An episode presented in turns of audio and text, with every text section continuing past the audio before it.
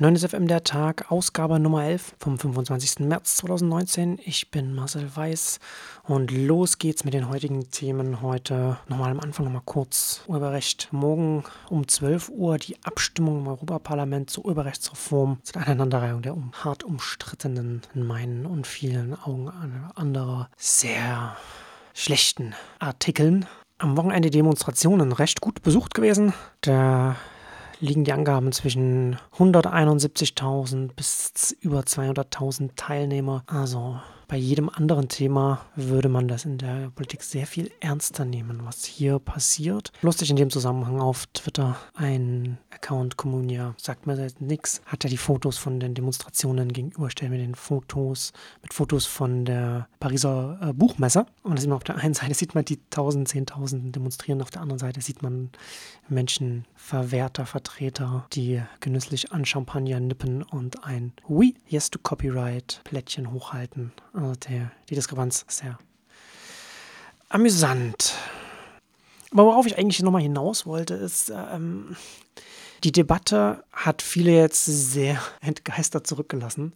Äh, es ist genauso schmutzig, geht es wieder zu, wie es damals bei Acta Super und Pipa damals zuging. Ich hatte es ja schon mal gesagt, man fühlt sich ein bisschen wie ein, wie ein Veteran aus dem vorhergehenden Krieg und sieht jetzt die gleiche Kriegsführung nochmal. Und genauso wie es damals war, ist es jetzt auch, da werden diejenigen, die sich für eine andere Art von Urheberrecht einsetzen, werden diffamiert, äh, werden als gekauft bezeichnet, werden als dumme Helfer, der Konzerne hingestellt. Da gibt es keine äh, Differenzierung. Natürlich gibt es da keine Differenzierung. Wie könnte auch, es könnte auch. Ähm, man liest dann jetzt des Öfteren, dass man das natürlich auch schon so sehen muss, dass es ein, es ist ein Generationenkonflikt im Urheberrecht. Hier in Deutschland werden wir in den nächsten Jahren übrigens noch einen sehr viel härteren Generationenkonflikt sehen. Äh, Im Wandel der Mobility, der Automobilbranche und grundsätzlich im Transportwesen. Das wird mindestens genauso hässlich, wenn nicht noch hässlicher werden. Aber man hört auch oder man liest auch an vielen Stellen davon, dass jetzt, äh, ja, das sind halt Politiker, die ja, nutzen Fax, die nutzen, die, die lesen die Zeitung. Das, das muss man auch verstehen, dass es auch schon kompliziert ist, komplizierte Materie ist.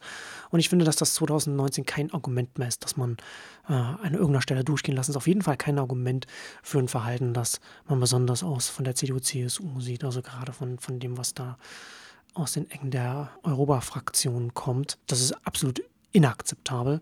Und es ist auch alles ein bisschen eine Folge, ja, wie soll man sagen, von einer Verquickung, ja, von, ähm, von einer Verstrickung von Politik, Medien und Lobbyinteressen, die alle Teil eines jetzt noch etablierten, aber schon längst stark kränkelnden Wertschöpfungssystems sind. Ne? Also der industriell geschaffenen Informationen und verwerteten Informationen. Das heißt also Filmstudios, Musiklabels, Presseverlage, diese Öffentlichkeit, die darüber geschaffen wird, die Menschen, die da agieren, die Verleger, die Eigentümer, die, die CEOs, die Geschäftsführer dieser, dieser Unternehmen und ihre Lobbyisten und die Politiker und dann natürlich dann auch die, die Drehtür zwischen diesen beiden. Ne? Da ist man natürlich dann ein, na, sagen wir mal, ein Politiker, der eine gewisse Urheberrechtsreform voranbringt und vielleicht auch erfolgreich auf EU-Ebene äh, über die Bühne bekommt, muss sich sicherlich keine Gedanken darüber machen, was er irgendwann einmal oder sie irgendwann einmal macht, wenn man dann nicht mehr äh, in der Politik tätig ist. Und die Tatsache, dass wir das, dass dieses System ja sich aus diesen verschiedenen Elementen quasi speist und aus einem ganz, einem ganz anderen Kontext gewachsen ist, aus einem ganz anderen Kontext kommt. Also das ist mit dem Internet hier haben. Das führt auch dazu, dass es da so, das hat äh, Sascha Lobo hat das in dem letzten, in der letzten Beitrag seines Debattenpodcasts auch äh, schön ausgeführt, dass es natürlich da so eine, so eine Emotionalität gibt, ja, ich habe ja schon gesagt, es kränkelt. Das heißt also, man sieht, hier, hier geht etwas weg, hier wird es immer weniger und gleichzeitig sieht man gerade die großen Konzerne, Google, Facebook, schwimmen quasi im Geld. Und das kann ja wohl nicht angehen. Da kommt die Emotionalität her. Und weil man sich in diesem Umfeld bewegt, das man auch seit Jahrzehnten kennt, hat man, es gibt überhaupt kein Interesse an, an Argumenten, die irgendetwas davon in Frage stellen würden, weil man auch selbst nichts davon hat. Also wie gesagt, ne, also schon aus Opportunitätskosten hat ein Axel Voss zum Beispiel überhaupt keinen Mehrwert, keinen Nutzen, kein, es, es gibt für ihn überhaupt keinen Sinn, äh, sich mit den inhaltlichen Argumenten ernsthaft auseinanderzusetzen, weil er daran nichts gewinnen kann. Weil er letzten Endes dieses macht er für die Medienkonzerne, für den, für den Bertelsmann, für einen Axel Springer und für andere Unternehmen, mit denen er interagiert. Da gibt es überhaupt keinen Grund, da äh, irgendwas sich inhaltlich was anzuhören und dann die eigene Position zu verwässern, die dann auch die künftige Karriere zum Beispiel verwässert und so weiter. Und letzten Endes ist dieses System dadurch, dass es aus Politik, Medien und, und einer, einer Medienwirtschaft heraus das, äh, zusammenbringt, dass es ein Ganzes ergibt, das jetzt sich wandelt. Also ich, ich, ich, spreche ja ganz oft von dem Systemwandel. Wir reden ja von einem, davon, dass wir jetzt von, einem, von einer industriell verwerteten Informationswirtschaft, sage ich jetzt mal, hin zu einer Informationswirtschaft gehen, die digital, online getrieben, vernetzt getrieben ist und bei der die Wertschöpfungsketten sich ganz anders gestalten, ganz anders aussehen. Und das führt, wie gesagt, zu dieser zu einer hermetischen Abriegelung, mit der sich zum Beispiel auch die Kolumne von, von Herbert Brandl von der Süddeutschen erklären lassen, die sich jetzt auch die letzten Tage viel aufgeregt haben. Ja, ich habe äh, auf Twitter da noch relativ viel, so ein bisschen jetzt in die paar Tage, auch, äh, beziehungsweise heute gerade noch viel nochmal dazu geschrieben. Da habe ich das, verlinke ich das auch nochmal in den Show Notes. Da kann man sich nochmal so ein bisschen angucken.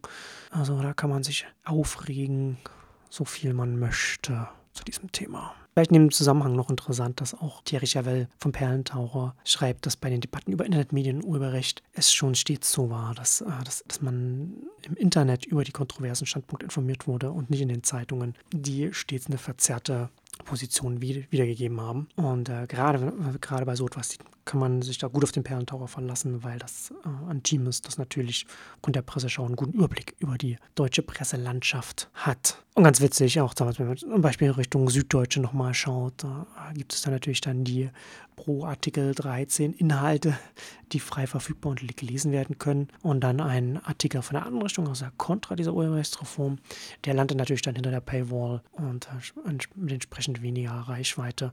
Das sind also diese kleinen Tricks. Zusätzlich natürlich, dass man von der einen Position dann die 20, 30, 40, 50 Artikel hat und von der anderen Position dann einen Artikel und so weiter. Also da auch ein Ungleichgewicht gibt. Aber jetzt ist es natürlich schon wieder sehr viel zu diesem Thema geworden.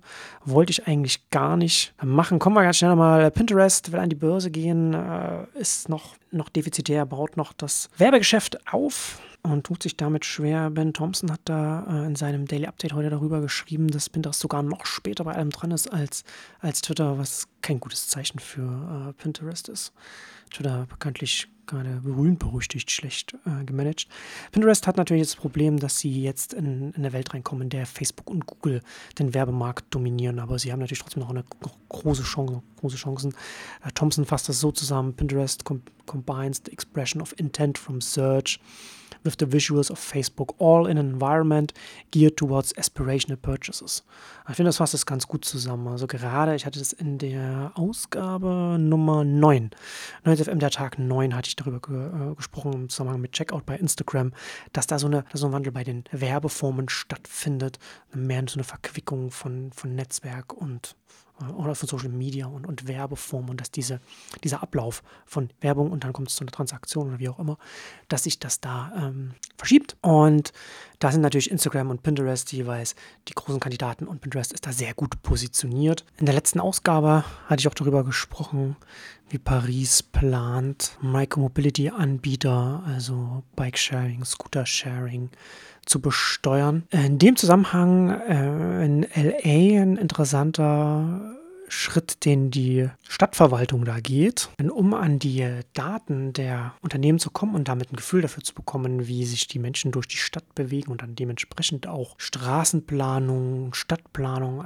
einfließen zu lassen, fängt LA jetzt an, Unternehmen, die die Daten nicht teilen wollen, also die Location-Daten, ihnen nur die Erlaubnis für 3000 Scooter zu geben und Unternehmen, die bereit sind, die Ortungsdaten zu teilen, das sind dann äh, Lime und Spin dann in dem Falle, die können dann Flotten bis 10.500 Scooter im nächsten Jahr dann auch in LA bereitstellen. Und das ist durchaus ein interessanter Anreiz, den man da schaffen kann, um äh, als Stadt an diese Daten ranzukommen, ohne gleich zu sagen, man schafft einen Zwang, Daten zu teilen. Kann man aus Datenschutzgründen natürlich auch wieder schwierig finden, aber dann ist natürlich auch mal die Frage, was geteilt wird. Die Stadt braucht ja letzten Endes nur anonymisiert und aggregiert die Daten. Aber wie gesagt, spannender Regulierungsansatz. Ja, damit haben wir leider jetzt keine Zeit mehr für die anderen Themen, die ich mir da aufgeschrieben hatte. Schade, schade. Das machen wir dann anders mal bis Mittwoch. Mal sehen, was dann vom Internet noch übrig ist.